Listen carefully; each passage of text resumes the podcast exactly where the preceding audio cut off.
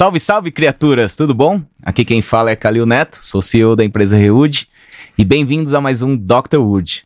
Hoje eu tenho o prazer de falar para vocês que eu tô com um dos caras mais importantes aqui da arquitetura brasileira, um cara que me ensinou muito e o que eu sei de arquitetura, na verdade, foi através da experiência e contato com, com ele com o escritório dele. Bem-vindo, Márcio.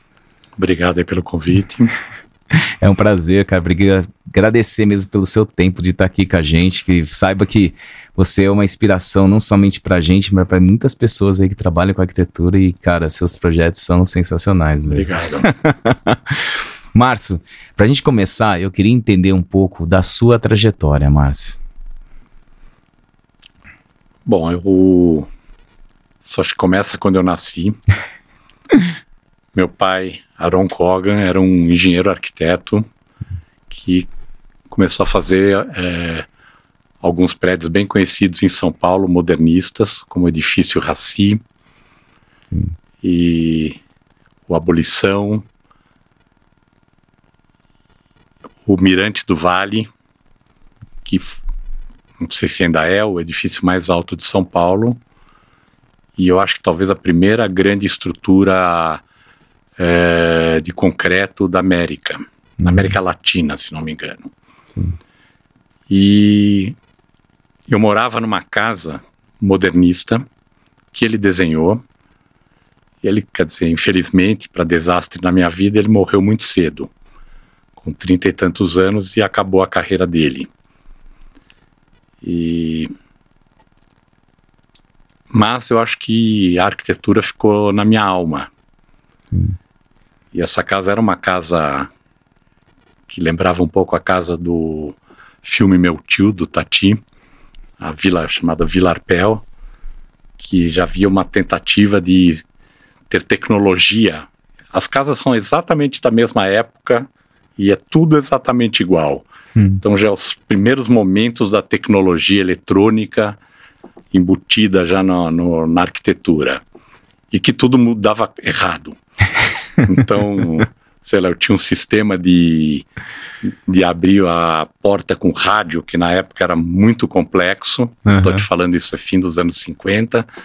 E às vezes passava o ônibus elétrico na, minha, na frente da minha casa e a casa inteira ligava às três horas da madrugada, que emitia a mesma frequência. Isso era um radiotransmissor desse tamanho, com válvulas gigantes que fazia tudo isso e hum, hum, várias outras coisas. Sim. Então acho que era aquele momento, acho que exatamente como no filme do Tati, era aquele início das viagens espaciais, do, do descobrimento da tecnologia, né, de fato. Que legal, hein? Nossa, que, que, que experiência, é. e... Eu, como no filme Meu Tio, que tem o menino, eu me identifico com o menino do filme. Ele se achando muito estranho de toda daquela casa super moderna e as e essas, toda, essa, toda essa eletrônica e, e elétrica e mecânica que funcionava muito mal. implementado pelo seu pai, é. no caso. Não, obviamente ele, mais algum engenheiro ah, eletrônico. Sim, sim. Não, isso do carro, que hoje em dia, quer dizer, qualquer um abre uma porta de garagem, uhum. era uma coisa inacreditável. Sim, eu imagino. É. Finais de 50, né? É, isso é, sei lá, tinha um, esse, um radiotransmissor, assim, de uns 40 centímetros de largura, no, ou até mais, no, no porta-mala. Uhum. Chegando perto de casa, tinha que ligar, já ligar um minuto antes para ir esquentando as válvulas, que era tudo válvula, e quando chegava perto, ligava para abrir a porta, assim, num numa mágica incrível. que legal, cara, sensacional. E daí, e seu pai foi um grande influenciador para você? Eu acho que sim, quer dizer, essa minha convivência com o modernismo, é, a casa era muito bem desenhada, ele desenhou tudo, uma coisa que eu me identifico até hoje. A casa, a arquitetura, os interiores, e ele desenhava a arte também da casa. Então era tudo, não tinha um quadro uhum. comprado de alguém, era dele. Tudo desenhado, tudo assim, a, a, as fechaduras, os puxadores e daí por diante. Ele é praticamente um arquiteto, né? Sim. Quer dizer, ele construía, tinha uma empresa chamada Azuri Kogan uhum. e, e fazia essas incorporações, desse, acabou fazendo umas, uma dúzia de prédios em São Paulo. E você acha que isso que foi levou realmente você à curiosidade de desenhar, realmente ser um arquiteto? Eu acho que sim. Você acaba vivendo nesse, nesse meio, Uhum. eu acho que você acho que você fica muito influenciado. E a partir daí você foi atrás de uma universidade ou algo que você se formou aonde? Eu me formei no Mackenzie eh, durante acho que desde o primeiro ano no Mackenzie eu comecei a fazer cinema junto com o Isai. Eh, era a época que o Super 8 estava explodindo e, e a gente acabou fazendo Super 8. Chegamos a fazer 12, 13 curtas. E aí, a partir desse momento, aí eu me formei, eu comecei a ter dúvidas se eu ia ser arquiteto ou cineasta. Sim. Então isso estava com muita força no nessa dificuldade de escolher o que seguir. E, e- no cinema, Márcio, o que te trouxe, na verdade, é, do cinema para o que você faz hoje? Porque o que eu vejo muito, para mim, né, que eu tive a oportunidade de não somente fazer, mas também estar em algumas obras de você, para mim aquilo é um é um filme, né? Para mim aquilo é realmente uma é um frame, sabe? São frames que você passa o sentimento através dos elementos, sabe? É, eu acho que é muito eu assim e o cinema começou a crescer. Aí já depois de formado eu fiz um curta já profissional. é, e todos esses filmes teve muito sucesso. Ganhou todos os prêmios possíveis e, e foi o máximo de bom.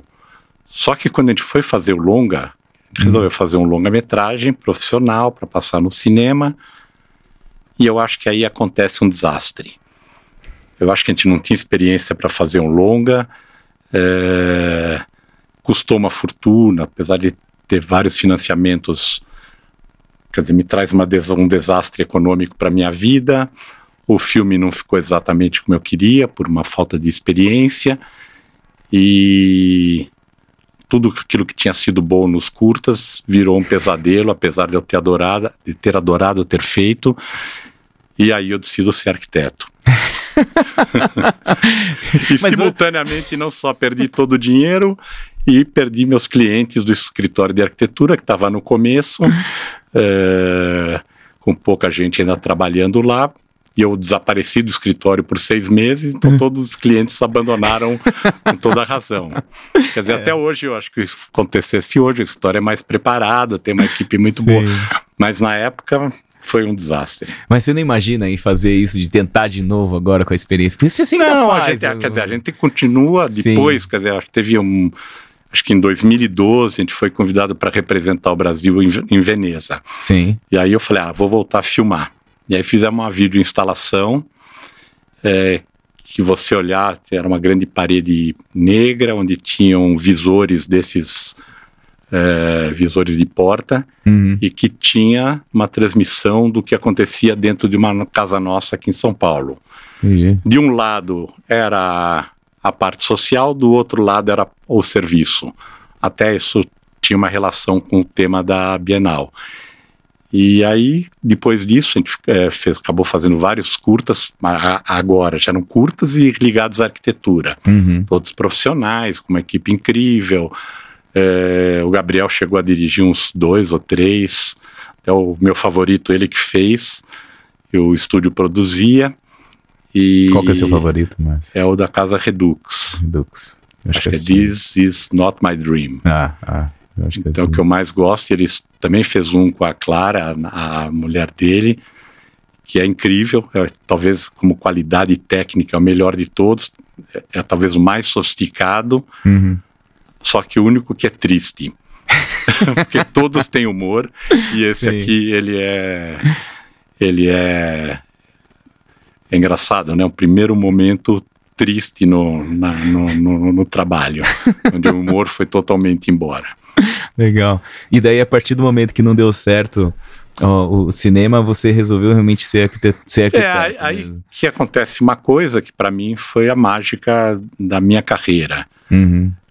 Eu começo a colocar tudo que eu aprendi no cinema na arquitetura. Sim. É, lá, desde o trabalho em equipe, que é muito forte no cinema, eu trago isso para o estúdio, que hoje é um estúdio de, uma, de muito colaborativo, de, muito democrático. É, todo mundo participa do, de todos os projetos, mesmo o pessoal iniciante, é, às vezes está comigo numa reunião de criação. E isso acabou ficando sendo legal, assim, virou uma marca do estúdio. Fora isso, o jeito de pensar um projeto é um roteiro cinematográfico. Muitas vezes eu imagino que eu sou um personagem qualquer, não necessariamente o dono da casa ou eu mesmo. Eu me imagino na pele de alguém, sei lá, num projeto de um estúdio fotográfico. Eu me imagino como uma modelo loira, lindíssima e burra.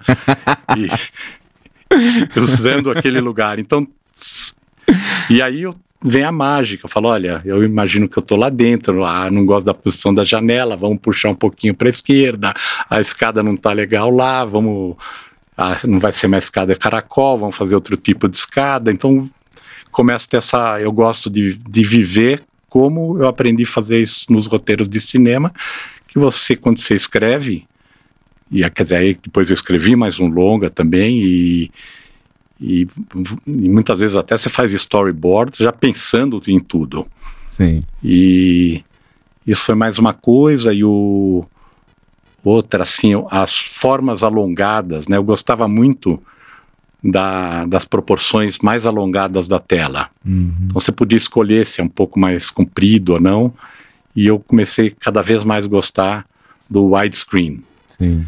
E e que acaba influenciando na arquitetura, né, quase tomando formas misianas, que eu adoro e que eu sou fã.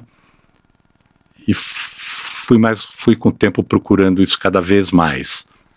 Sabe que para mim o que realmente o que me agregou muito na minha vida, abrindo para você, foi o grande diferencial quando você fala que a sua equipe realmente é uma equipe unida, que realmente cada um joga um pouco de tempo, né?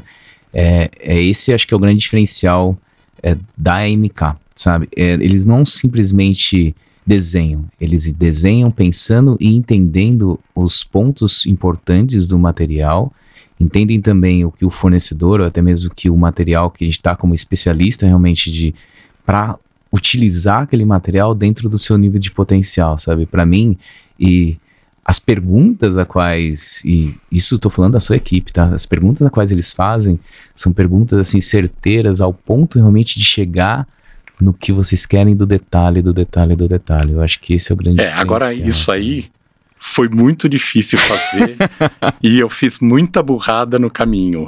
Eu então imagino. não é uma coisa mágica, muito erro. Sim, sim, sim. Eu imagino que é. Ah, é tão ridículo que eu, eu adotei um sistema que todo mundo ganharia igual então, uma pessoa que estava 10 anos lá ganhava igual quem entrou no dia seguinte lá. uma coisa totalmente ilógica, juro. Tinha um número lá, todo mundo ganhava a mesma coisa. Uma coisa é socialista, comunista, sei lá o que, que é isso. É. Obviamente, é. muito burro. Mas isso foi o quê? No começo desse No começo, é no começo dessa, desse momento aí que eu. Acabou surgindo até no, no você vê uma equipe lá, um grupo de amigos pedir emprego para mim. Uhum. E eu achei o trabalho deles muito incrível. E eu não podia contratar, eu deixei o currículo deles de lado, na minha mesa. Um ano depois eu comecei a chamar todos para virem trabalhar. Eu, aí eu comecei a sentir, com essas, com a minha lição do cinema, uhum. comecei a sentir que essa fórmula podia dar certo.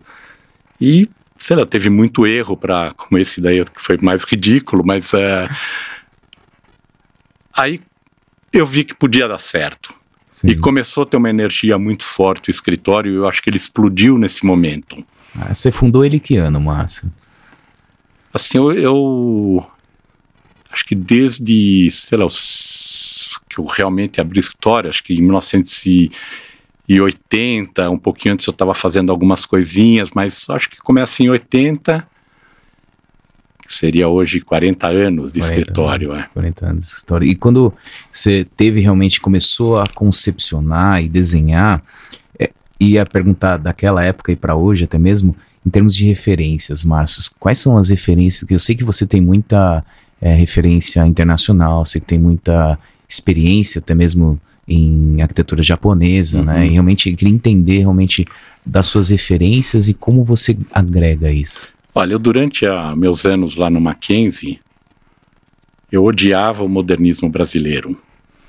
Porque os professores queriam que eu fizesse, que os alunos fizessem isso, né? Era uma- Uhum. quase uma, um dogma. E o, aí eu peguei bode disso. E, sabe, era no momento que estavam construindo o Centro Pompidou, é, era um outro mundo, né? Que tinha saído daquele momento do modernismo. E depois que eu formei, me formei, eu comecei a adorar isso aí. E comecei a entender que isso que aconteceu no Brasil foi mágico. De repente que você tem, é, sabe, não era Oscar Niemeyer, era um grupo de arquitetos, sei lá, talvez uma dúzia de arquitetos fazendo um trabalho absurdo. E você não tinha isso no mundo inteiro. Uhum. Então, aí eu comecei a entender que isso foi algo muito importante. Foi um momento de mágica do Brasil, que quase simultaneamente surge a bossa nova, que é outro momento de mágica, a música popular brasileira. Sei lá, o que, que é isso nesse país? Sei lá, isso aí é final dos anos 30, começa toda essa história, a Europa eh, se destruindo, Uhum. E aqui acontecendo isso. Então aí eu começo a virar totalmente fã e isso é, é a minha é o, minha principal influência. Sim. Obviamente adoro Miss Van der Rohe, acho totalmente genial. Essa nova geração japonesa acho incrível, mas a- o modernismo brasileiro é, é a minha alma e acredito que na maioria dos arquitetos brasileiros. Com certeza, eu acho que, na verdade, é, é isso que se destaca, na verdade. Acho que é um ponto sensacional que você citou, que é o, é o time das coisas que acontecem, mesmo não no Brasil, mas em outros lugares do mundo, que vai realmente ressaltando aquele momento mágico, né? E quando você cria, Márcio, explica um pouco mais sobre a sua criação, como você cria, como você realmente desenha, como você tenta proporcionar aquilo para o cliente, como você, sabe, de onde vem? Eu acho, eu acho que é. Para mim é 100% instinto. É uma coisa que eu. Quer dizer, não sou bom em teoria e eu vou por instinto. Então, sei lá, sempre é uma névoa. Se aos poucos ela vai se dissipando, você enxerga uma parede, daqui a pouco você enxerga a escada. E um momento para mim, esse é um momento para mim duro, Inclusive, quer dizer, quando eu filmava, eu não gostava de filmar. Eu gostava de editar quando todos os problemas já tinham desaparecido. Para mim, a arquitetura é o mesmo. Não é um momento, para mim, prazeroso, porque eu, eu tenho esse dilema, né? Esse, ou esse, essa tensão de fazer algo bom, ou que eu espere que seja bom. Isso não é fácil. E eu acho que sai um pouco de sangue. E, e aí o que eu mais gosto é depois de ficar melhorando o projeto, Sim. não de fazer a criação. É mesmo. Depois que está meio resolvido, é a parte que eu tenho mais prazer, puxa essa parede para cá, vamos fazer a estrutura de madeira, e é a hora que, eu, que me dá mais prazer, mas não é na hora de criar. É mesmo. Ao contrário, eu acho que do sonho de todo mundo. Então, Eu, achei assim, para até- mim, filmar, e eu já ouvi isso de vários cineastas, era muito chato. Não só chato, como ele é tenso, você não sabe se tudo vai dar certo, se o cara que tem que trazer o carro lá antigo que você alugou, ele vai chegar com o carro. Então, são mil coisas que tem que dar certo simultaneamente e você fica tenso fazendo isso. Não é prazeroso. Pra mim E- é E a arquitetura, para mim, é um pouco é similar também. legal. Eu achei que. Eu, eu, eu pensava uma coisa completamente diferente. é, todo mundo né? pensa. Eu tô falando um absurdo, mas é o que eu sinto. Que legal, que legal. E daí, como é que funciona essa interação com o, as, as outras pessoas que trabalham com você? Quando você realmente. É a primeira concepção e depois você começa a realmente modificar ao longo do processo. Se funciona realmente através do desejo do cliente ou até mesmo que você realmente propõe coisas, ou você consegue enxergar. É, e eu, eu junto com, às vezes, com uma arquiteta coordenadora Uhum. e mais alguém do escritório que vai tocar depois o projeto, a gente fica eh, tateando o que pode ser, a gente começa a conversar, todo mundo opina e, obviamente, o que o cliente pediu é o primeiro mandamento. Sim. E aí vai se falando e fazendo e fazendo, testando opções. Eu gosto de testar. Então, não, às vezes eu peço para os colaboradores não virem com o projeto pronto, me traz 10 alternativas sem se preocupar onde fica o lavabo. Ah, então e... é como se fosse uma contribuição total mesmo. Sim, aí um... eles trazem é, tudo isso, levando em conta também as leis, que são uhum. sempre, aqui em São Paulo, elas que fazem arquitetura, não é o arquiteto que faz o prédio, mas é a prefeitura. Sim. E e vai surgindo assim muito pouquinho. Eu tenho, eu sou lento um pouco para para pensar nisso. Eu tenho que, que isso tem que surgir com muita calma e olhando o que estão fazendo até o momento que a gente fala, ah, vou por, vamos por esse caminho. Nossa, que e legal. E apostam todas as fichas nisso que foi decidido, porque não dá para voltar atrás. E, e, escolha de materiais, Márcio, quando você fala em escolha de materiais, como é que você compõe essa escolha de materiais quando depois realmente de ter feito essa, essa primeira concepção? Ou você já pensa no material para fazer a concepção? Como é não, a gente vai pensando, é uma coisa que a gente.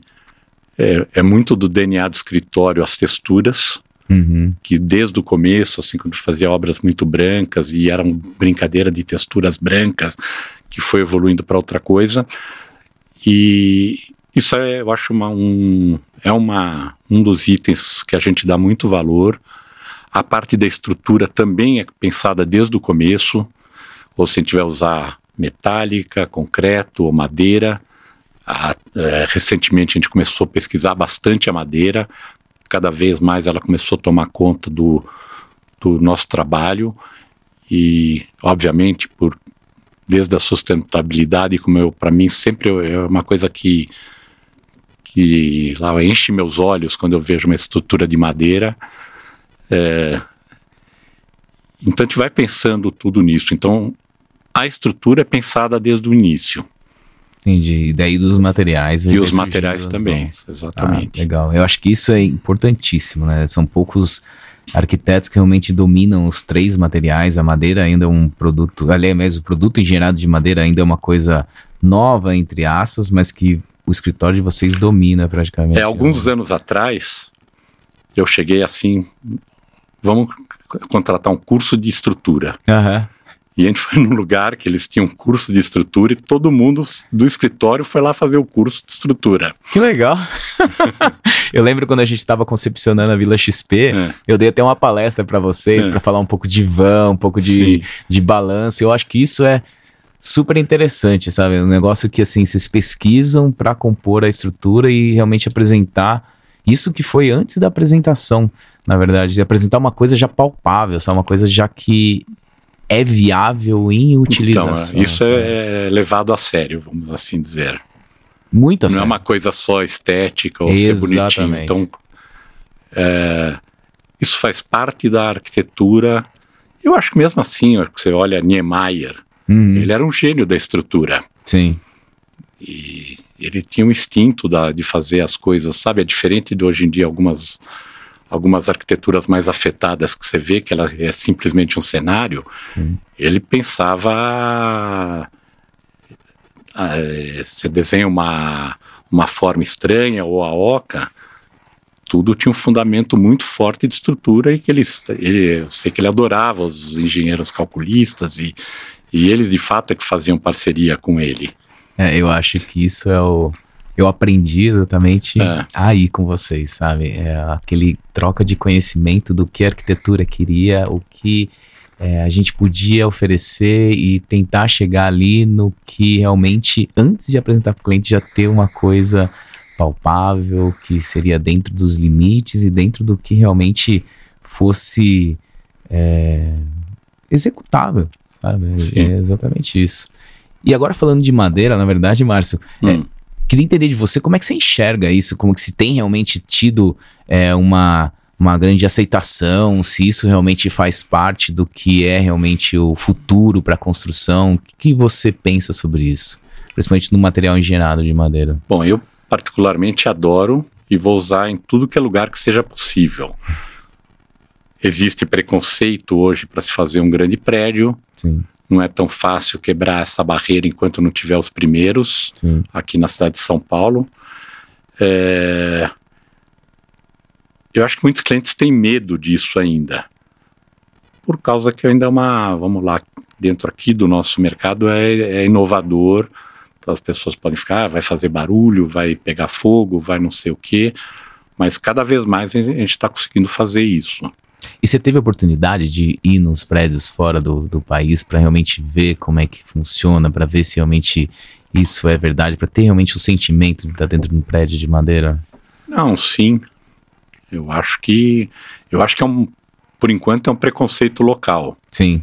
Eu acho que o dia que surgir o primeiro prédio e estiver funcionando perfeitamente, aí vai ser uma febre, mas é, é uma coisa que está surgindo aos poucos e eu acho que talvez seja o futuro. É, eu, eu acredito muito nisso, sabe? Eu tive a oportunidade já de morar numa casa de madeira, de ficar no prédio de madeira. Eu acho que realmente é, o trabalhar com isso e as possibilidades que o material está tá tendo cada vez mais é, em termos de tecnologia, eu acho que é o que a gente mais está é, vendo crescer, realmente. E também entendo que o preconceito, a falta de informação que ainda existe dentro do, do, do, do do, da construção civil para esse uhum. material ainda deve ser muito trabalhada e quebrada. É, a Vila XP, né, que depois eles, eles pediram para pausar, mudou um pouco as condições Sim. da pandemia. Ela era um projeto de madeira descomunal. Márcio, você ia ter. Então, infelizmente, isso não, foi muito para frente. Talvez seja um dia. É... Mas as outras coisas, quer dizer, são são projetos de porte menor. Eu acho que a Mica, Micasa Volume C eu adoro, Sim. que ela é toda de madeira. Sim. Então, para mim, é um, um ótimo exemplo do que, que é isso. É, eu acho que, para mim, na verdade, o grande é, pulo que foi, que foi, acho que, acho que foi, até você pode me corrigir se não foi, que foi a Catuçaba, seu primeiro projeto hum. em madeira. Para mim, aquilo lá tinha uma um desenho, uma tecnologia que ainda não se tinha nem no mercado para se fazer aquilo e você foi ah, além naquela casa. Né? É, aquela casa ainda é interessante que ela, quer dizer, tinha uma missão do proprietário, um francês é, que mora no Brasil, falou: quero fazer uma casa radical em sustentabilidade. Uhum. Ela depois acabou ganhando lá, foi o primeiro selo platina do Brasil, Sim. né? E, e aí ele falou: Eu não quero nem que seja ligada no grid do, de luz. Eu nem sabia que isso dava para fazer. Depois acabou se mostrando que é possível fazer isso. É, então tudo é desde a, sei lá, tudo estrutura de madeira, o piso era de uma cerâmica feita na própria obra, então ela tinha bastante extravagância é, vamos lá, de sustentabilidade e foi uma experiência que eu gostei bastante. É, eu falo para você que aquela casa, a, minha casa, né, a, e a Cato sabe, até mesmo citar a Casa Areia, né, é. do Sergê, foi três experiências sensacionais que tivemos de fazer ali e a, e a mesma Casa Areia com o todo o projeto ali incorporando as árvores, incorporando hum. tudo, foi um processo muito legal de participar. Meus parabéns pelos Mas projetos. Obrigado. São projetos que realmente realçam os olhos. Vamos fazer mais. realça os olhos. E, e, outra coisa também, que é uma palavra muito importante que você falou, Márcio, que é sustentabilidade. Eu sei que você realmente defende isso, né? Acho que é uma palavra que liga muito aos nossos elementos, principalmente estruturais de madeira, né? Mas eu queria entender de você, para você, o que é ser sustentável na construção. É, aí eu acho que tem várias óticas. Hum.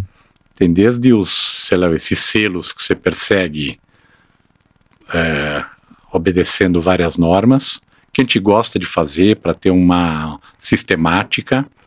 Já teve casa que a gente fez que teria um selo ouro, mas ela ninguém não teve porque o cliente não quis que tivesse. Uhum. E quer dizer, isso é uma, sei lá, uma, um viés de respeitar a natureza. Sim. É, da madeira ser certificada, ou de replantio, reflorestamento, sei lá, economia de energia. São milhões de coisas que, no fundo, é para que o planeta dure mais uns 10 anos. Sim, sim. E o quanto isso você acha que realmente as pessoas, se, os seus clientes se interessam no final, sabe? Eu acho cada vez mais. Isso, eu acho que um bom exemplo, eu acho que até o sistema de aquecimento solar. Teve uma hora que isso, na conta de todo mundo, começou a valer a pena. Sim. Então, 100% das nossas obras tem uh, aquecimento solar. Sim, é, eu acho que é, é cada vez mais as pessoas estão entendendo. É, né? nós fizemos um condomínio em Madrid, isso foi um cliente que bolou tudo.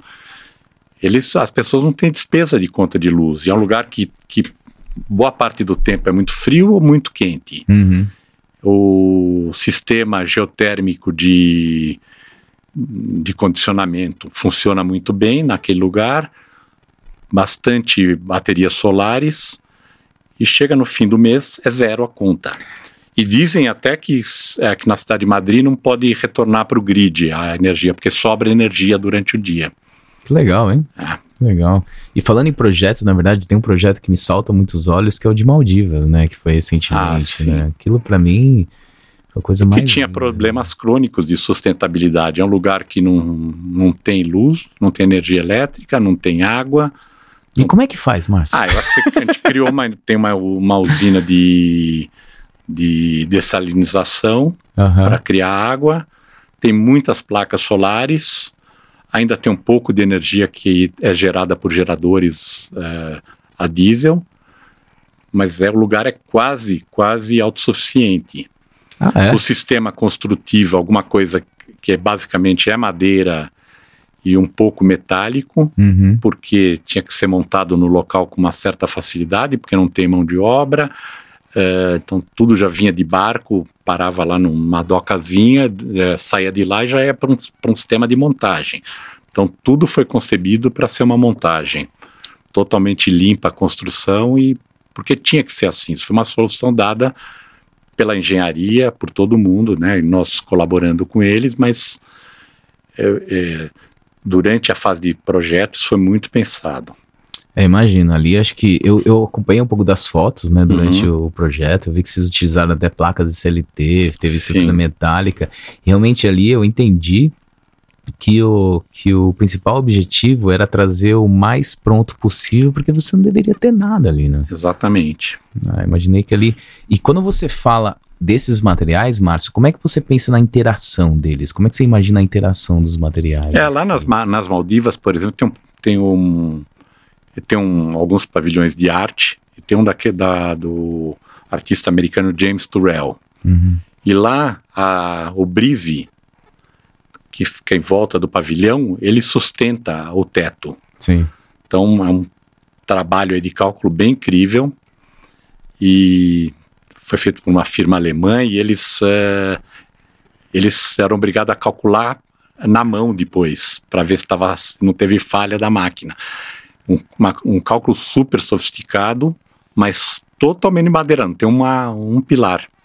Márcio, para mim, aquele ah, projeto ah. é a coisa mais linda. Eu estudei aquele projeto, eu vi ah, algumas fotos, tá? E, assim, até ia perguntar pra você, é uma coisa muito leve. É, você vê uma folha, assim, é uma coisa. E tem um Não buraco. sei se você chegou a ver os, os uh, cálculos e a. Não, não vi, não vi. Então, a gente pode te emprestar isso pra você ver eu que é engraçado. Ver. Eu queria tem uma folha toda feita à mão do cálculo do lugar. Eu queria perguntar como é que você fez aquilo, cara. Foi. É, não fomos nós, foram eles. eu não, não sei nada do que foi feito. Eu só, na hora, sugeri isso, ele falou: dá para fazer. Meu, tá sim. Tem umas peças de madeira, sei lá, eu elas devem ter 10 por 20 e elas dão a volta em, em todo o pavilhão, que deve uhum. ter, sei lá, 15 por 15 metros, e aquilo fica de pé e aí vem um grande, uma grande cobertura que se pousa em cima daquilo. E, Isso... e ficou em ordem, não tem estrutura. É, se, se, aspas, não me engano, né? é, é, é. se não me engano, aquela estrutura que pousa também é de madeira, não é? Tudo de madeira, é tudo 100%, 100%, 100 madeira. madeira. E o que, que, é aquele revestimento branco que tem lá, Marcos? O que, que é aquilo lá? Por cima, é, você está falando? É, né, que, que envolve aquela estrutura superior. Não, a, a estrutura superior ela é toda de madeira uhum. e tem um forro embaixo, porque isso é uma, um requisito do artista. Ah, que você olha, tem um buraco, né? Isso. é, uma- é um, é uma obra de arte que já, eu já tinha visto em vários museus, né? Tem no, é, em Nova York, no PS, PS1, tem no Japão, lá no museu lá de, de Naoshima, e acho que é um múltiplo que ele vende, cada lugar do mundo eles vão mudando a forma arquitetônica do pavilhão. Entendi. Mas é o mesmo conceito que você olha para o céu e a espessura é zero. É, então. Então, primeira vez que eu vi isso, você fala, eu fiquei olhando se era uma tela, é, um monitor ou era verdade. e não conseguia, é, porque é mágico. Parece uma bobagem, mas é incrível. Não, é incrível. É. É incrível. A hora que eu fiquei olhando, foi exatamente isso que eu fiquei olhando. Eu falei, cara, isso aqui deve ser mentira, não sei. O cara. É. É. Então, o segredo é isso aí, é, é- é ter um final zero, né? De espessura da laje. E aí o resto é só revestimento. Na parte de baixo ela é, é só, é só com a intenção de ser liso. Uhum. E em cima tem um fechamento lá, é com uma, uma telha que é pintada e acabou. Nossa, é coisa. E aquele projeto, assim, quando eu fiquei, eu, eu fiquei quebrando minha cabeça. É, era legal você ver os cálculos e tem fotos da construção. Adoraria, mas eu adoraria, porque É ali- bem bonito, é mais bonito a construção do que o que ficou. Porque você vê toda a estrutura do telhado Sim, sim. e Porque, se não me engano, eu vi uma foto, Márcio, da estrutura mesmo. E eu fiquei pensando, eu fiquei, sabe quando você já pega o É. papel, começa a tentar fazer uma coisa, um rabisco, outro rabisco, assim, cara, como é que ele chegou nesse. É. Porque são muitos elementos repetidos ali, sabe? E é um. É, assim, é uma coisa. É, isso tem um pouco a história lá do, do lá do, do teatro, né, da Apple, né, que o vidro sustenta a cobertura.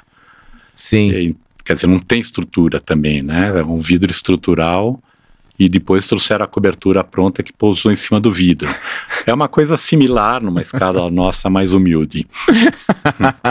e dentro dos projetos que você já fez, você acha que esse foi o que é, mais assim você sentiu é, tão, tanto dificuldade de construção, até mesmo que te pressionou ao máximo? Qual que é um projeto que você acha que você. É, eu acho que esse aí, ele tem um fator, foi o primeiro projeto grande que acabamos fazendo, Uhum. que a gente nunca tinha feito nessa escala.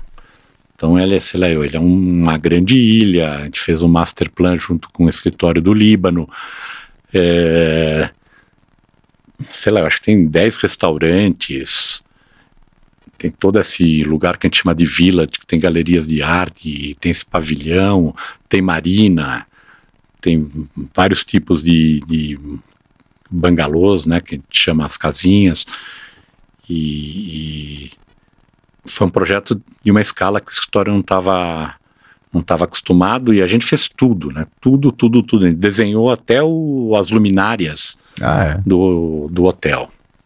E quanto tempo foi de projeto, Márcio, mais ou menos? Ah, eu Total. acho que foi uns dois anos, dois anos e meio. A gente fez muito rápido. É, dois anos por esse tamanho. Sei lá, eu acho que tem tipo mil folhas de projeto. Então, metade do escritório trabalhava nesse projeto. e também com horários muito estranhos, porque a base, quer dizer, tinha um escritório de paisagismo e master plan que ficava no, no Líbano, os clientes são de Singapura, o pessoal de iluminação é da, da Austrália, então entrava pessoas de todo mundo e tinha que fazer em horários bem estranhos. Chegava às 5 e meia da manhã, tinha gente no escritório fazendo reunião. então tinha um, às vezes uns túneis, né, no começo do dia ou de noite que dava para fazer. E você, eu sei que você faz projetos no mundo inteiro, né? E, e existe sim um procedimento de cada escritório para desenhar e compor. É, quando você trabalha fora, Hum. né? E você tem, como você falou, né? Lugares diversos, Singapura, em projetos assim que, que nem esse, que você tem várias pessoas que trabalham fora. É muito diferente, Márcio, em termos de fazer uma residência aqui no Brasil e fazer uma coisa como aquela. Ah, eu acho que é bem parecido. Ah, A dificuldade é você conseguir se estruturar. Com o tempo a gente aprendeu a fazer isso. Então sempre tem um, um escritório local. No caso das Maldivas não teve. É, então às vezes tem escritórios no próprio lugar que nos ajudam, que transmitem um pouco a cultura do local, a cultura técnica do local. É, e saber achar esses grupos de parceiros, né? E isso foi uma coisa que a gente foi aprendendo aos poucos.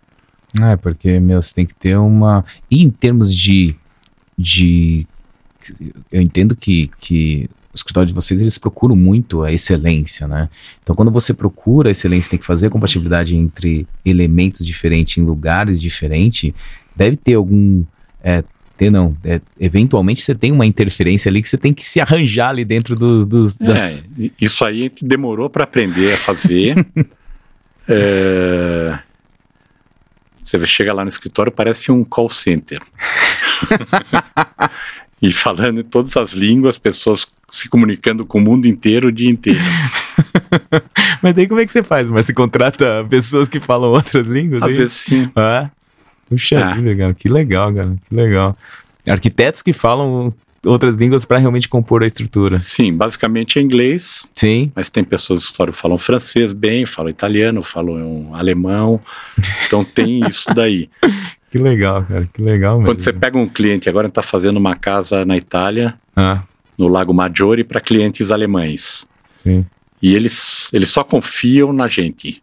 Todo, todo o resto tem que falar a língua alemã, porque.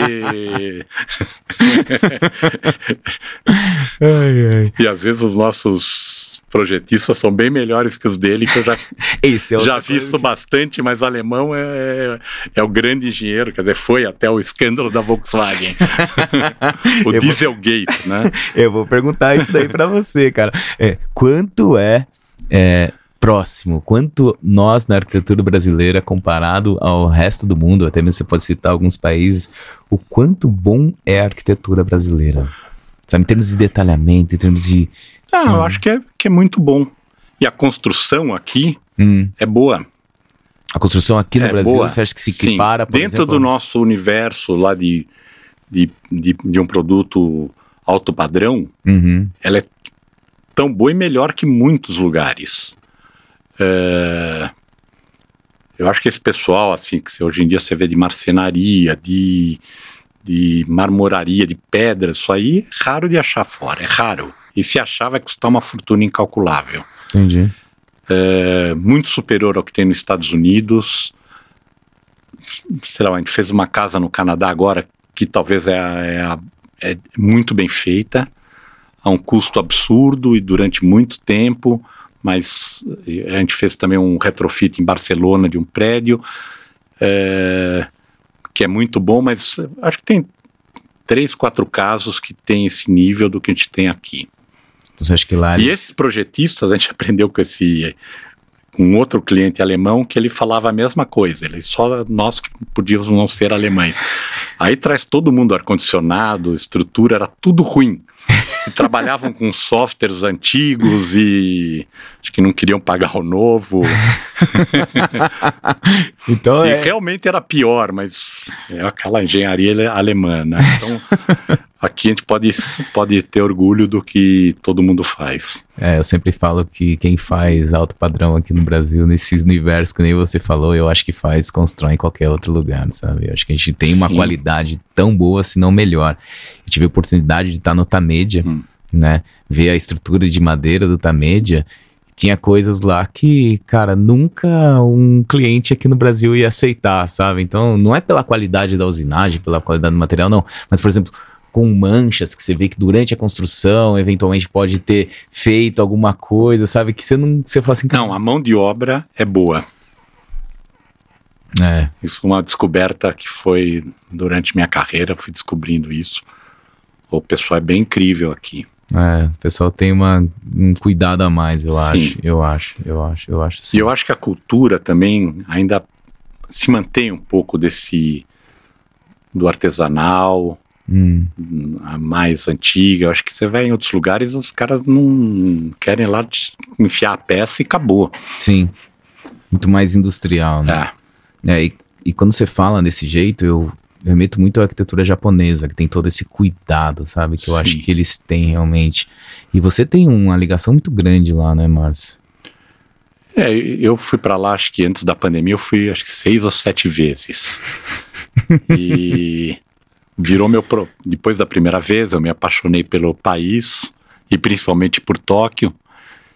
E aí comecei a voltar. A gente tem férias coletivas no estúdio lá em para o Natal e para o Ano Novo. E toda essa época, duas semanas, eu, eu ia para o Japão. E aí o Gabriel também entrou na mesma febre. E depois ele foi morar agora durante a pandemia. Ele ficou lá quase dois anos morando.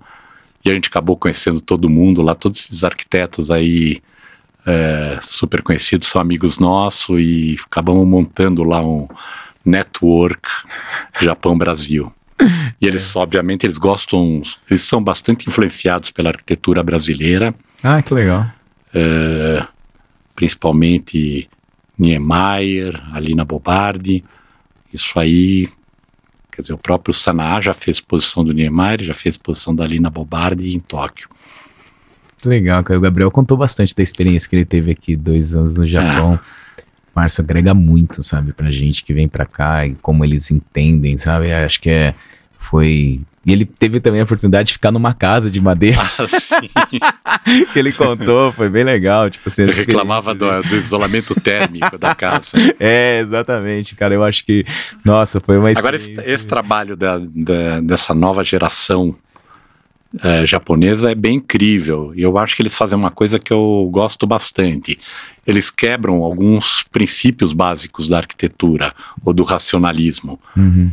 E isso que é totalmente inadmissível no resto do mundo. Então, você tentar fazer isso aqui, você não vai conseguir. Se tentar fazer isso nos Estados Unidos, não vai conseguir. Então, as casas são é um outro produto. Sim. Então, sei lá, eu, eu visitei uma casa do Sou Fujimoto, já visitei várias dessas obras. A casa, tanto do, do Nishizawa, em Tóquio, uma do Sou Fujimoto, casas construídas em terrenos de 30, 30 e poucos metros quadrados. Olha o que é isso, é quase o, sei lá, o dobro dessa sala. É, exatamente. E elas são incríveis, as casas. Mas quebra, sei lá, a sala de estar é só dentro de um sofá de dois lugares. Às vezes você de um quarto para o outro, você passa no meio de outro quarto. Então, coisas que a gente não conseguiria viver, mas num terreno de 32 metros quadrados ficou um projeto absurdamente bom. Legal, né? Essa experiência. E você, vocês acabaram de ganhar um concurso em Osaka, né? É.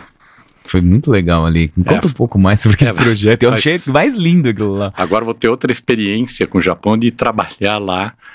Nesse momento está apanhando muito no escritório, porque não é fácil.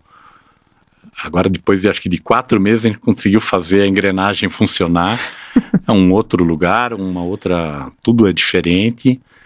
Uh, e, e vai ser um projeto para o pavilhão de Osaka em 2025. E como é que tá isso, Márcio? Você vai construir mesmo, aquilo lá vai ser construído. Eu acho que isso vai depender do governo brasileiro. O projeto está sendo feito, já contratamos a equipe de lá e está bem no comecinho, mas estamos fazendo. É, porque vi que vocês. Eu, eu dei uma olhada no concurso, é. né? Eu vi que vocês fizeram até uma análise estrutural de, de, de terremoto e é, tudo mais. É, quer dizer, a gente teve aquela Aero, que é uma das maiores projetistas do mundo, é, acho que sediada em Londres. Então a Aero do Japão ajudou a gente no projeto é, nesse momento, até por problema de, de terremoto. E eles fizeram, eles que fizeram isso daí.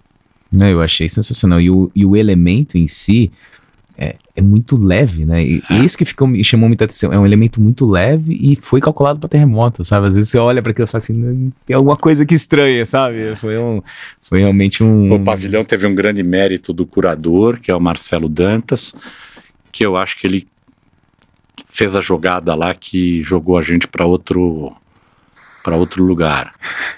É um, um tema são os uh, rios voadores, que é um fenômeno meteorológico que está sendo comprovado ultimamente que é a razão do Brasil ser um país agrícola como ele é. São é, vapores que emanam do solo e muitas vezes por fungos e cogumelos na floresta amazônica. Hum. Bate um vento que vem do leste e leva isso daí para baixo, porque eles não passam a Cordilheira dos Andes, e acaba tendo essa, vamos lá, essa bênção do Brasil de ter chuva em todos os lugares. Isso é devido aos rios voadores. Na realidade, a preservação da floresta amazônica, ela tem que ser feita, senão, sei lá, o Brasil vai morrer de fome e o resto do mundo também. Então isso é uma coisa que eu achei interessante, sabe? Não é o aquecimento global que é difícil de provar e isso é um, é um ponto real sobre a floresta. Legal, cara. Isso já tem alguns cientistas que estão fazendo isso, tem torres gigantes que já botaram pelo mundo e principalmente na floresta que está comprovando a existência desse, desse, desses rios voadores. O Sebastião Salgado já fez vários, várias fotos incríveis disso daí e esse acabou sendo o tema do pavilhão. Legal, cara. E foi uma. Tem uma mensagem política importante. Eu imagino. E ali foi um. Foi bastante gente que competiu ali e tudo mais para chegar aquilo lá. Foi, foi bem. É, tinha projetos bem, bem incríveis. É. É, mas eu acho que esse tema foi importante.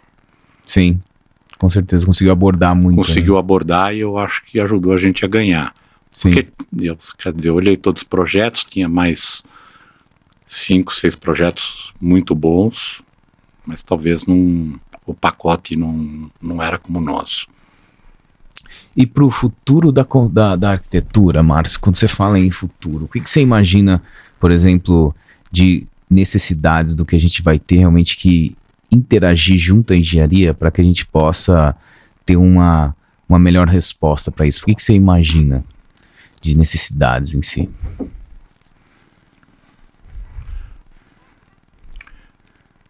Eu, quer dizer, eu acho, quer dizer, uma das coisas que eu olho muito para o futuro, eu acho que é a madeira, a estrutura de madeira. É, eu acho que ainda tem muito caminho para andar. O resto talvez a gente já domine bem. Uhum. É, a, a, sustentabilidade, a tecnologia cada vez é mais sofisticada. Sei lá, quando eu comecei, acho que fazia uma casa, tinha acho que três projetistas complementares. Talvez Brasília, acho que só tinha o calculista e o pessoal de elétrica hidráulica, não tinha nem ar-condicionado. Hoje em dia, você vai olhar, já são equipes de 20, 30 escritórios trabalhando junto. Sim. Mas você é, pode perceber que isso cada vez é mais. E quando você trabalhou fora, e por exemplo, Maldivas, vamos voltar para Maldivas, né? Quando você fez as placas de CLT e tudo mais, quando você propôs aquilo, foi realmente, você propôs para madeira ou e também tem essa aceitação de madeira lá fora? Eles vêm como uma coisa mais comum ou ainda Não, aí, é? Aí lá? foi uma solução totalmente técnica. Técnica, Como nós 100% chegamos lá, eu técnica. quero fazer de aço. Isso foi muito estudado. Tinha a ver com frete de, de navio, é, rapidez de construção. A obra foi bem rápida. Eu Quanto tempo foi de tava- obra, né? Eu acho que menos que dois anos estava pronto aquilo. É um projeto muito grande. É, a ilha é enorme e, e, sei lá, no dia que eu fui lá já estava pronto, já tinha até jardim, Entendi. árvores, né? Um, tem um jardim, uma florestinha tropical. É, então isso foi uma coisa profundamente estudada tecnicamente. Eles montaram o protótipo de uma das vilas num estacionamento em Singapura, Uhum. funcionando tudo, Legal. luz, ar-condicionado, e nós ficamos lá uns quatro, cinco dias com todo mundo estudando cada coisa, o, a- que cor seria o lençol e se o, a- o interruptor da luz estava muito longe da cama, então a gente olhou tudo isso e foi bem importante. E, e já aplicando todo o sistema construtivo idêntico que foi feito depois. Ah, já foi ao Sim, réplica? não, 100% réplica, um 100%. protótipo um para um. Que legal, hein? Que É. legal. E, e, e- mas ainda, é, voltando, você ainda acha que existe, lá fora ainda existe esse mesmo preconceito da madeira? Ou você acha que o negócio já eu tá mais realmente não sei te dizer. Eu sei que em lugares como a Áustria, Alemanha, Sim, isso aí já está bastante enraizado. uhum, No Japão também. sim.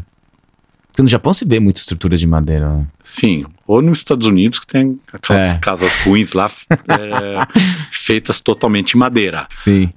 Mas, é, vamos lá, é, tem uns prédios incríveis na Áustria, na Alemanha, no Sim, Japão, usando sim, a madeira. Então, são lugares que já estão acostumados com isso. E quando você fez a Vila XP em madeira, qual que foi as perguntas que eles fizeram pra você? Ah, não, eles gostaram muito. Ah, é? É, sim. Teve essa grande aceitação? Sim, assim, sim. Tanto é que era um concurso, né? Que a gente Sim, acabou era um ganhando. concurso, sim, exatamente. Não, não, eles adoraram e tinha isso, essa, aquilo na realidade é um signo da sustentabilidade. Sim, E lá a ideia da sustentabilidade era radical.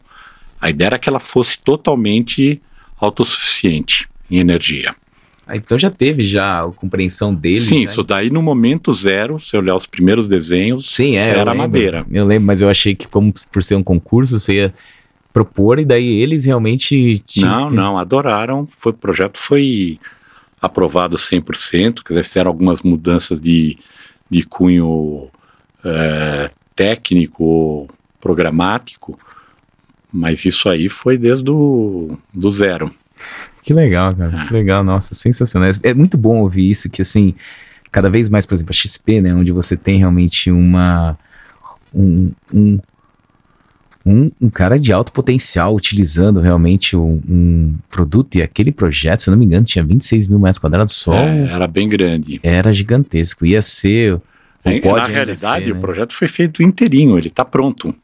Eu acho que tem até tem. peças tem, feitas tem, já, tem, né? tem peças feitas, é, tem peças feitas. E no meio do negócio, eu acho que realmente por causa da pandemia, né? É, mano? eu acho que tinha uma visão mais é, diferente, acho que no meio da pandemia, e depois no fim, acho que voltou de novo a ideia de é, voltar para a cidade.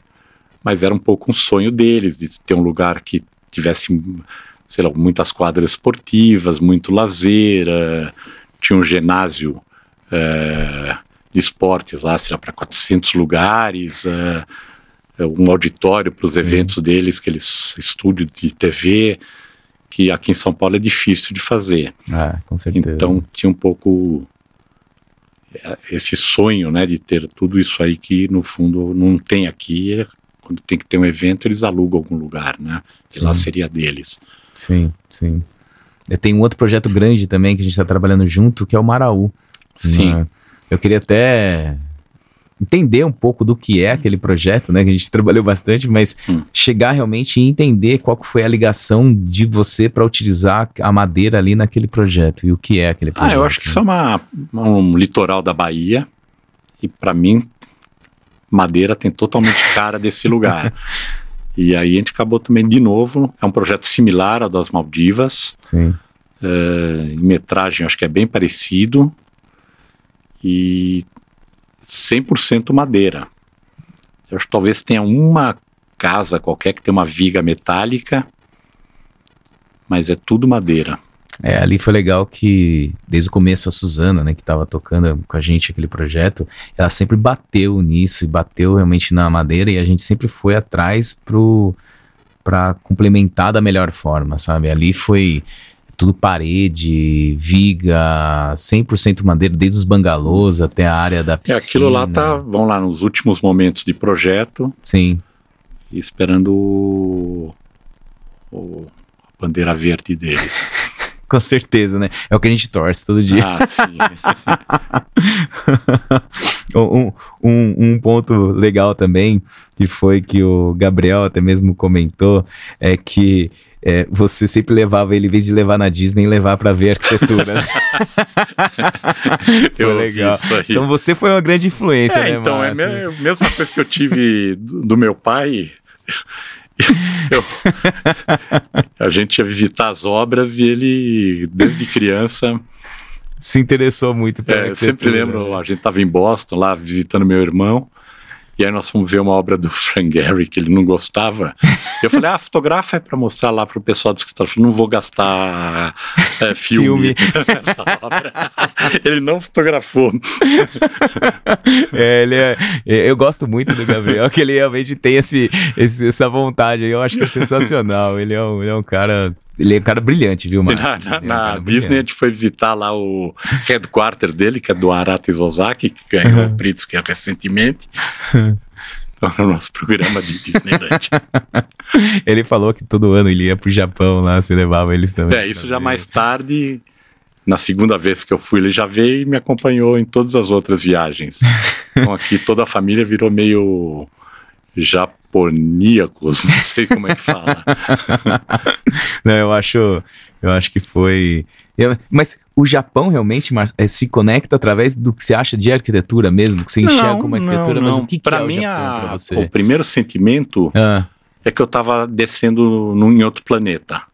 Quando que foi a primeira vez que você foi para lá, Márcio? Não, sei lá, três, antes, três anos antes da três anos de pandemia e sete anos que eu comecei a ir, dá dez anos atrás. Dez anos atrás. E aí me fascinou isso de estar em outro planeta. Outra educação, outra cultura, outra tudo. E, e aí, mas eu comecei a me apaixonar por isso. É porque lá você tem até contato com com arquitetos grandes que trabalham com madeira, né? É, depois a gente foi conhecendo todo mundo por várias razões. Sei lá, o Gabriel Toyoito é, quando ele veio para o Brasil, levou ele para Brasília. O embaixador, o André Correa do Lago, pediu para o Gabriel ficar com ele.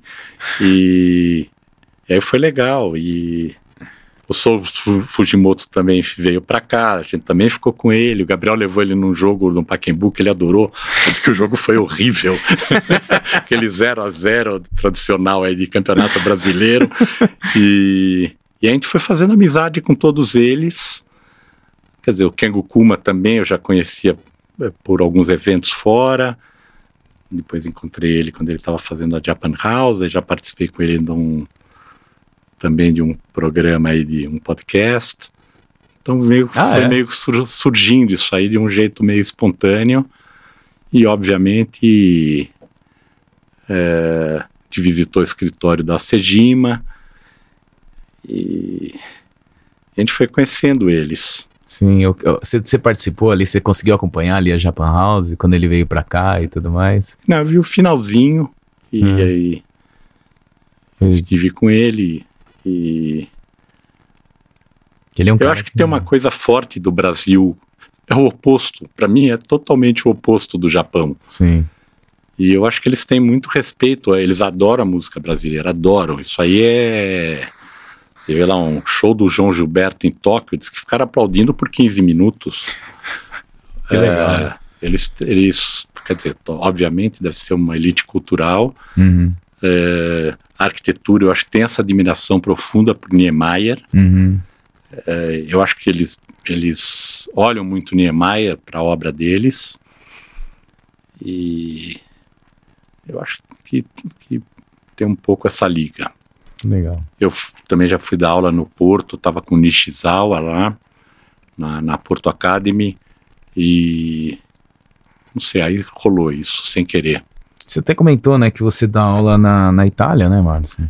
Eu dou aula já há bastante tempo na Politécnica de Milão, uhum. às vezes em Milão, às vezes em Mantova. Eles têm lá uma filial baseada, é, fundamentada em História, que é mais é, reforma de castelos e museus e blá blá blá, coisas que já totalmente ligado em restauração. Então, estava agora lá, eu dei, fiquei uma semana dando aula em Mantova e um dia em Milão. Isso deve agregar muito, né, para para experiência, ter contato. Ah, eu adoro. Ah, eu, eu agora já adulto fui fazer um curso de pós-graduação de educação. Legal. Voltei lá para aquelas pranchetinhas que agora nem fecham mais em cima da barriga. Mas você gosta de dar aula, Márcio? Gosto muito. Que legal, cara. Eu acho que ensinar é muito é. importante, né? Ensinar. Eu dava gente. aula na escola da cidade, aí eu parei por causa da pandemia. Mas de Milão, quer dizer, agora eu voltei também, parei lá, mas estava dando aula uh, online. Que legal. É, eu acho que ensinar é uma coisa que a gente quando a gente gosta, né, a gente agrega muito pra gente mesmo. Sim, Sim você né? aprende é. mais que os estudantes. É, é exatamente. eu, eu tenho um cara, eu, eu, eu, gosto de dar aula, eu dei aula pra arquitetura lá na Unicamp, né? E vou falar pra você que foi um curso de arquitetura pra mim. Eu, as, as coisas me agregam muito, sabe? As pessoas me agregam muito. Até a professora lá, a Gabriela Silani, que tava lá, eu dei aula de concepção, concepção estrutural em produto engenhado para quarto e quinto ano de arquitetura da Unicamp. Me agregou muito, sabe? E é legal a professora até ter tido me chamado para preocupação dela de realmente das, dos alunos não saírem de lá sem. Ele, cada, cada, cada grupo de alunos tinha que desenhar um prédio de madeira. Legal. foi, foi, foi bem interessante, sabe? Esse, essa troca de experiências. Lá em Milão, eles no começo me chamaram para dar um workshop de duas semanas. É... E aí, até foi ideia do Gabriel, a gente projetou três filmes dos anos 60, o, comecinho dos anos 70, que era é, O Silêncio do Bergman, é, um documentário que Fellini fez sobre o circo e sobre os palhaços para a televisão italiana, e o filme é, é, Playtime do Jacques Tati. Hum. E os alunos eles tinham que escolher um personagem do filme e fazer uma obra para eles. Sim. Então, sei lá, para os tinha os anões que eles fizeram, que trabalhavam no documentário do Fellini, desenharam uma comunidade e isso aí foi meio sucesso na escola, porque é, eles nunca tinham feito um trabalho livre assim, porque ele sempre era um trabalho relativo a uma área de Milão que está sendo reurbanizada, eles só faziam isso. E aí o, o, era totalmente livre o workshop, eles podiam apresentar um filme, podiam apresentar um poema, um, ou um projeto de arquitetura. E até depois no final, lá o, tinha um nome, mas no final virou a, a Liberdade Incomoda, por causa disso. E, é, quer dizer, eu dei essa aula com o Gabriel, e na época eu, eu já conhecia um outro professor italiano, Filippo Bricolo, que mora em Verona, e eu acho ele e o Gabriel os melhores professores que eu conheço. Que legal. Então eu vou lá só para comer uma coteleta milanesa e só. só vai acompanhar. Eu vou só, só acompanhar, mas uh, os dois dão um show em geral. Que legal. Não, o Gabriel é realmente... Uh... E esse outro professor é incrível também. Os dois, na minha opinião, são os melhores que eu conheço. Que legal. E aí eu sou lá Vou lá só pra, o acompanhante pra ali. almoçar ou jantar bem. Mas já vale a pena, né, Márcio? Sim, lógico. Já vale a pra pena, quem com gosta certeza. de comida, sim. Falando assim, filmes até tem uma história, não sei se é, que te, você fez uma vez um projeto com laranja mecânica. Ah, sim. na escola, na escola todos os trabalhos uh, eu fazia eram conceituais com muita crítica social. Aham. Eu nunca fiz nada de arquitetura. Quando eu me formei, eu não sabia o que fazer na vida, porque eu não tinha minha experiência era zero, porque eu só fazia essas loucuras na escola e eu com ligação zero com o mundo real. e aí um dos projetos era para fazer a re reurbanização lá da área da Major Sertório, Uhum. que na época era cheio de inferninhos e e, e era a época que tava, teve esse filme da A Laranja Mecânica do Stanley Kubrick, que foi censurado, obviamente. Sim. E, e aí eu fiz uma praça em homenagem à Laranja Mecânica, que eu desenhei todo o projeto eh, em cima da nona sinfonia de Beethoven, que aparece no filme, Aham. e com algumas colagens pornográficas e, e o projeto foi censurado pela escola, pela Universidade Mackenzie. Esse aí foi interessante, hein, Márcio? Não dava, quer dizer, eu sempre achei ridículo isso que aconteceu, mas nos últimos anos já comecei a achar que tinha sentido. Ai, que legal, cara. É, é legal ouvir essas histórias. Márcio, tem mais uma pergunta pra você, cara. Essa é bem legal. O que é arquitetura pra você, Márcio? Não, isso é uma. É um. Algumas coisas. Eu gosto de dar prazer e eu acho que vem através da arquitetura para as pessoas. Ou, hum- ou humildemente fazer o mundo um pouco melhor. Eu vi um TED uma vez seu Hum. que você falou. Acho que foi. Você contava uma história de uma viagem que você foi pro Japão, China. China, É. que você falou assim que eu me senti uma prostituta, que esse, esse, esse prazer, sabe? Eu achei legal pra caramba aquilo lá. É, eu, eu peguei um case que deu tudo errado. É, exatamente. E aí, um dia antes, veio o pessoal do TED e falou: TED é coisa de sucesso, nunca ninguém fez isso. Eu falei: ah, faz daqui um dia, eu não tenho o que fazer, né? Também, o que, que eu vou fazer amanhã, né? Eu achei legal pra caramba. pro- um projeto de, de um condomínio que a gente fez na, em, agora até eu não esqueci o nome da cidade. E tudo deu errado. e eles, antes do nosso projeto, tinham feito já um estudo que eram nove casas do Frank Lloyd Wright, a casa da cascata. Uhum. E também, também Não, era idêntico. Eles pegaram a, o projeto e desenharam a casa de novo, só que em vez da cascata era uma piscina e a, a garagem do, da, da casa. Sim, sim, sim. Único detalhe. Até aí tudo era igual, porque eu botei uma do lado da outra e, e no TED eu mostrei esse projeto é, que eles me deram. Eu achei sensacional aquele TED que você fez, cara. E, esse, esse... e aí foi surgindo um monte de coisas engraçadas. Quer dizer, no final eu gostei bastante do lugar, mas tinha essa cultura, principalmente na época, acho que já deve fazer uns 12 anos e de cópia. Hum. E acho que hoje em dia diminuiu um pouco mais e quer dizer, já estavam copiando a casa do Frank Lloyd Wright. E e aí a, a, eu estava com a Diana e a Mariana e elas começaram a brigar com eles sobre isso. Aí a gente estava indo com o project manager ver o terreno no dia seguinte hum. e reclamaram do projeto, reclamaram das cadeiras falsas que eles tinham no escritório deles. E aí o cara fala assim: olha, esse aqui que a gente está passando é considerado o melhor shopping de cópias é, do, da China. Aí, não vamos parar, vamos parar. comprar, queremos comprar umas bolsas falsas. Ele então, fala, ah, é, né? Vocês estavam criticando a gente. Ah, mas então é sério isso daí, é né? Sério, tudo lá, é tá lá aconteceu, é. É mesmo? É. Nossa, eu achei que era. Tipo assim, mas ele. Você conseguiu efetivar alguma coisa lá na China ou não? Não, nada. Nada. Nunca nada. Mas tive uma, experiência engraçada. e eu conto tudo que eu vi. Eu fiz um diário da minha viagem para a China. Tem uma. Até eu conto a história: tinha um cara com um carrinho de.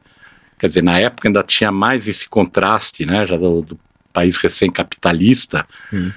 E um cara com um carrinho de cestos maravilhoso. Achei que tinha 10 metros de cesto, o cara carregando na mão com aquele chapéu tradicional e atrás do cara chega uma Ferrari e o cara buzinando para o cara sair da frente, e o cara puxando lá 100 quilos, na, 200 quilos nas costas. E eu fotografei isso aí, e aí eu vou contando sobre isso. Eu sei que o pessoal da China não gostou muito. Por isso que eu não tenho projeto nenhum lá. Mas ah, oh, oh, eu queria perguntar isso para você, até mesmo aquele, aquela, aquela boneca que faz parte do logo da MK27. Aquilo lá é japonês, não é, Márcio? É. Lá. é. De onde você tirou aquela boneca? Ah, eu comprei boneca, numa lá? lojinha isso de antiguidades. Ah, acho que já tem uns 15 anos e ela estava no escritório lá. Um dia o Gabriel, e a gente sempre brincava com a bonequinha. O Gabriel falou: por que a gente não põe ela numa placa de obra? E a gente botou ela na pra, placa de obra, acho que todo mundo gostou. Cheio de gente vinha elogiar, porque placa de obra é muito chata, essa aqui era engraçada, tinha humor. E aí ela, a bonequinha foi crescendo a importância dela no escritório até virar o símbolo, todo o nosso é, papel, cartão, tudo isso aí é a bonequinha. Ah, eu acho sensacional o seu escritório, que você entra lá, você vê Barbie, você vê todos Ah, os sim. brinquedos. Eu sou fissurado, meu escritório também tem um monte de Ah. brinquedos, sabe? Eu É, também. eu só acho que o maior co- colecionador de porcarias do mundo. então tamo junto, Márcio. Agora lá atrás de mim ah, já não entrava mais, mais nada, comecei a subir pelas paredes do escritório. em vez de pendurar quadro, elas penduram, a gente pendura essas bobagens.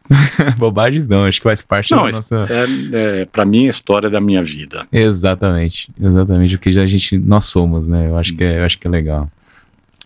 Kogan, queria agradecer você pelo seu tempo mesmo, cara. Foi sensacional essa conversa aqui, me diverti muito Legal, mesmo. cara. muito obrigado, mesmo. e parabéns pelo seu trabalho, que eu sou bastante fã. Obrigado, eu que sou fã seu. Também sou. obrigado, viu. Márcio?